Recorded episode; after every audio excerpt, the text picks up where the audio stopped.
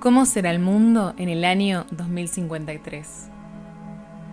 Si alguna vez te lo preguntaste, hoy en la Finge Literaria vamos a estar leyendo el cuento El peatón, escrito por Ray Bradbury. Este cuento narra la historia de un hombre que vive en un año futurista, en donde caminar por la calle solo para pasear puede ser considerado un delito. ¿Te suena? En el prólogo de Fahrenheit 451, su primera novela, Bradbury cuenta cuáles fueron los hechos o las situaciones que lo llevaron a escribir Fahrenheit. Y dentro de esos hechos, un hecho importante fue la escritura del cuento El peatón, que está basado en una historia real que le sucedió a él mientras caminaba por la calle con un amigo y un coche de policía los detuvo para preguntarles qué estaban haciendo. Bradbury es uno de mis escritores favoritos porque sitúa sus cuentos y sus historias en futuros en los cuales, si bien parecen alejados, nos hacen pensar que el momento en el que estamos viviendo es en sí un futuro. Que alguien podría estar viéndonos y pensar, ¿están viviendo así? El peatón. Entrar en aquel silencio que era la ciudad a las ocho de una brumosa noche de noviembre, pisar la acera de cemento y las grietas alquitranadas, y caminar con las manos en los bolsillos a través de los silencios. Nada le gustaba más al señor Leonard Mead. Se detenía en una boca calle y miraba a lo largo de las avenidas iluminadas por la luna en las cuatro direcciones, decidiendo qué camino tomar. Pero realmente no importaba, pues estaba solo en aquel mundo del año 2053. O era como si estuviese solo. Y una vez que se decidía, caminaba otra vez, lanzando ante él formas de aire frío, como humo de cigarro. A veces caminaba durante horas y kilómetros, y volvía a su casa a medianoche. Y pasaba ante casas de ventanas oscuras, y parecía como si pasease por un cementerio. Solo unos débiles resplandores de luz de luciérnaga brillaban a veces a través de las ventanas. Unos repentinos fantasmas grises parecían manifestarse en las paredes interiores de un cuarto, donde aún no habían cerrado las cortinas a la noche. O se oían unos murmullos y susurros en un edificio sepulcral donde aún no habían cerrado una ventana. El señor Leonard Mead se detenía, estiraba la cabeza, escuchaba, miraba y seguía caminando, sin que sus pisadas resonaran en la acera. Durante un tiempo había pensado ponerse unos botines para pasear de noche, pues entonces los perros en interminables jaurías, acompañarían su paseo con ladridos al oír el ruido de los tacos. Y se encenderían luces y aparecerían caras, y toda una calle se sobresaltaría ante el paso de la solitaria figura, él mismo, en las primeras horas de una noche de noviembre. En esta noche particular, el señor Mead inició su paseo caminando hacia el oeste, hacia el mar oculto. Había una agradable escarcha cristalina en el aire que le lastimaba la nariz, y sus pulmones eran como un árbol de Navidad. Podía sentir la luz fría que entraba y salía, y todas las ramas cubiertas de nieve invisible.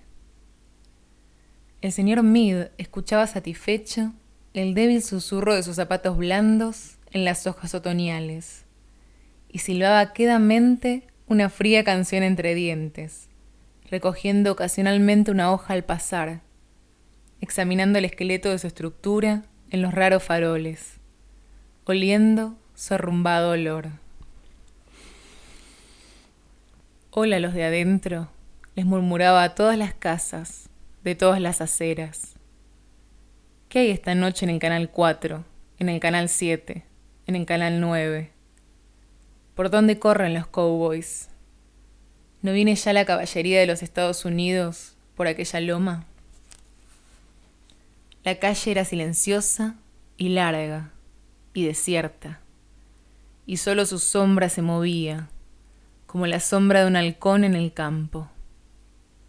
Si cerraba los ojos y se quedaba muy quieto, inmóvil, podía imaginarse en el centro de una llanura, un desierto de Arizona, invernal y sin vientos, sin ninguna casa en mil kilómetros a la redonda, sin otra compañía que los cauces secos de los ríos, las calles. ¿Qué pasa ahora? les preguntó a las casas, mirando su reloj pulsera. Las ocho y media, hora de una docena de variados crímenes, un programa de adivinanzas, una revista política, un comediante que se cae del escenario. ¿Era un murmullo de risas el que venía de aquella casa a la luz blanca de la luna? El señor Mead titubeó y siguió su camino. No se oía nada más. Trastabilló en una saliente de la acera. El cemento desaparecía ya bajo las hierbas y las flores. Luego de diez años de caminatas, de noche y de día, en miles de kilómetros, nunca había encontrado otra persona que se paseara como él. Llegó a una parte cubierta de tréboles, donde dos carreteras cruzaban la ciudad. Durante el día se sucedían allí atronadoras oleadas de autos, con un gran susurro de insectos. Los coches escarabajos corrían hacia lejanas metas, tratando de pasarse unos a otros, exhalando un incienso débil. Pero ahora estas carreteras eran como arroyos en una seca estación, solo piedras y luz de luna.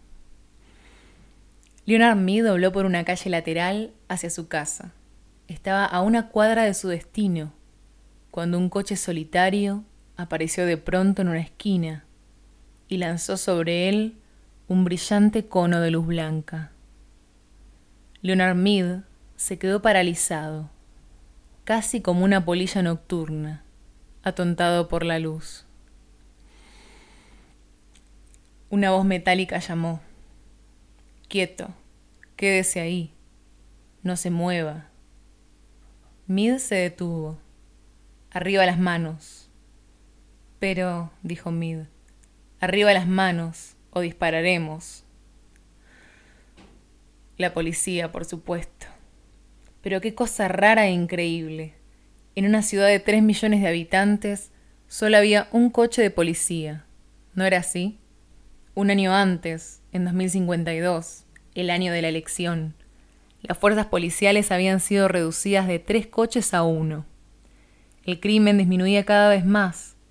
No había necesidad de policía, salvo este coche solitario que iba y venía por las calles desiertas. Su nombre, dijo el coche de policía con un susurro metálico. Mid, con la luz del reflector en los ojos, no podía ver a los hombres. Leonard Mead, dijo. Más alto. Leonard Mead. ¿Ocupación o profesión? Imagino que ustedes me llamarían un escritor. Sin profesión, dijo el coche de la policía, como si se hablara a sí mismo. La luz inmovilizaba al señor Mead, como una pieza de museo atravesada por una aguja. Sí, puede ser así, dijo. No escribía desde hacía años. Ya no se vendían libros y revistas. Todo ocurría ahora, en casas, como tumbas, pensó, continuando sus fantasías. Las tumbas mal iluminadas por la luz de la televisión, donde la gente estaba como muerta, con una luz multicolor que les rozaba la cara, pero que nunca los tocaba realmente.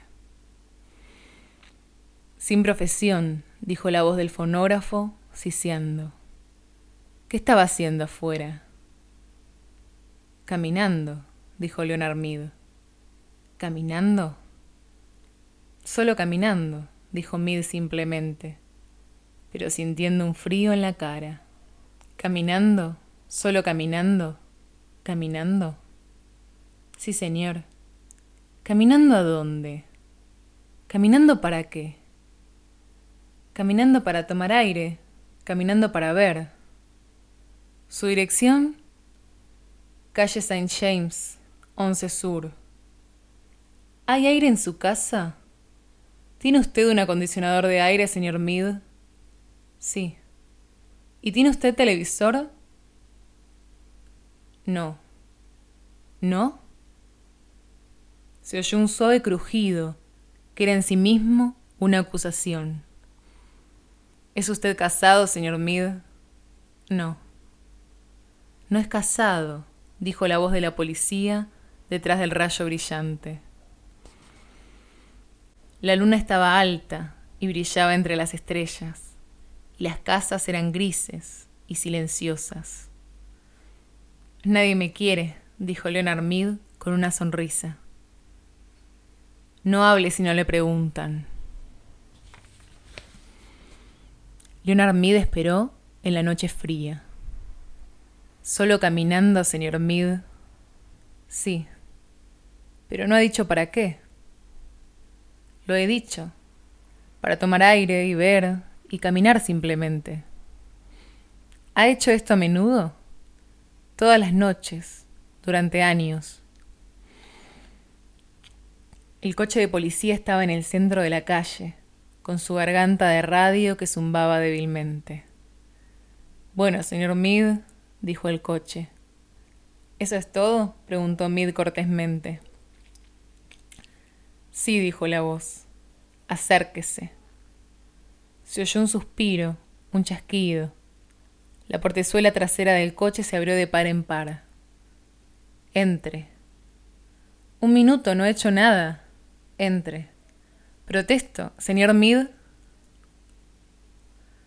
Mead entró como un hombre de pronto borracho. Cuando pasó junto a la ventanilla delantera del coche, miró adentro.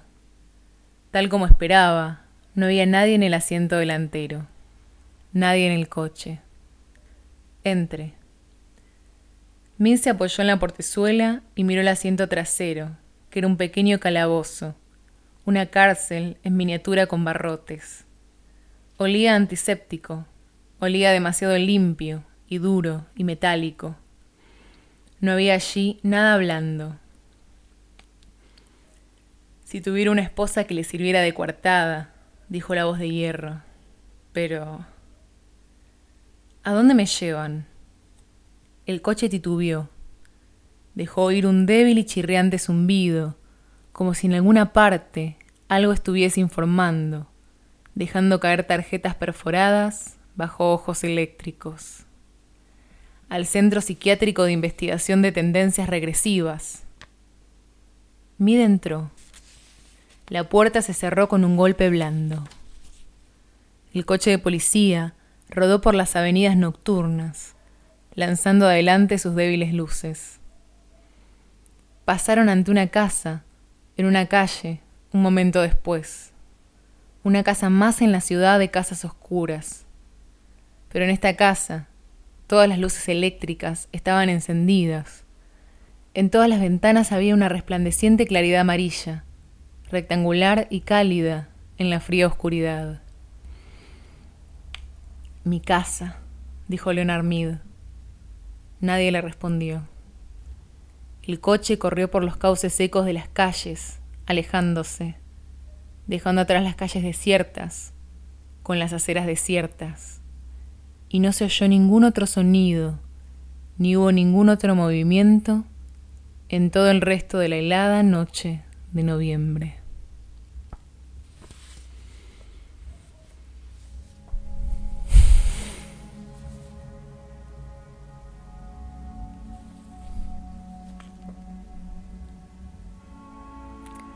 Centro Psiquiátrico de Tendencias Regresivas. Porque caminar, por solo pasear, porque escribir, ser un escritor o una escritora, no tener una pareja, no tener televisión. En el 2053 de este cuento, es considerada una tendencia regresiva a curar, a encarcelar, a aislar de la mayoría.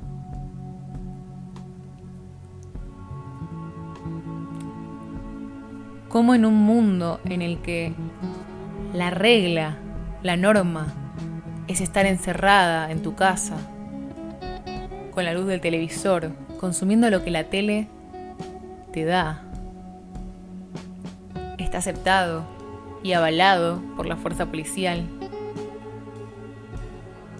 Pero caminar, despejar la mente, pensar, escribir, leer, es considerado una tendencia regresiva a la que hay que curar. Un cuento interesantísimo que situándonos en un futuro no muy lejano,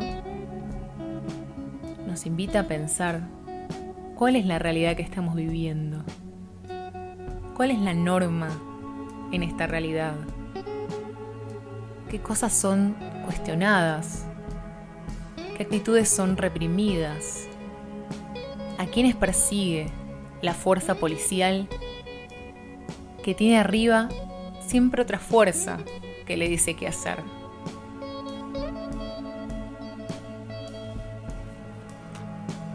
Para quedarnos pensando. Espero que lo hayas disfrutado tanto como yo y que te hayas quedado con un montón de preguntas.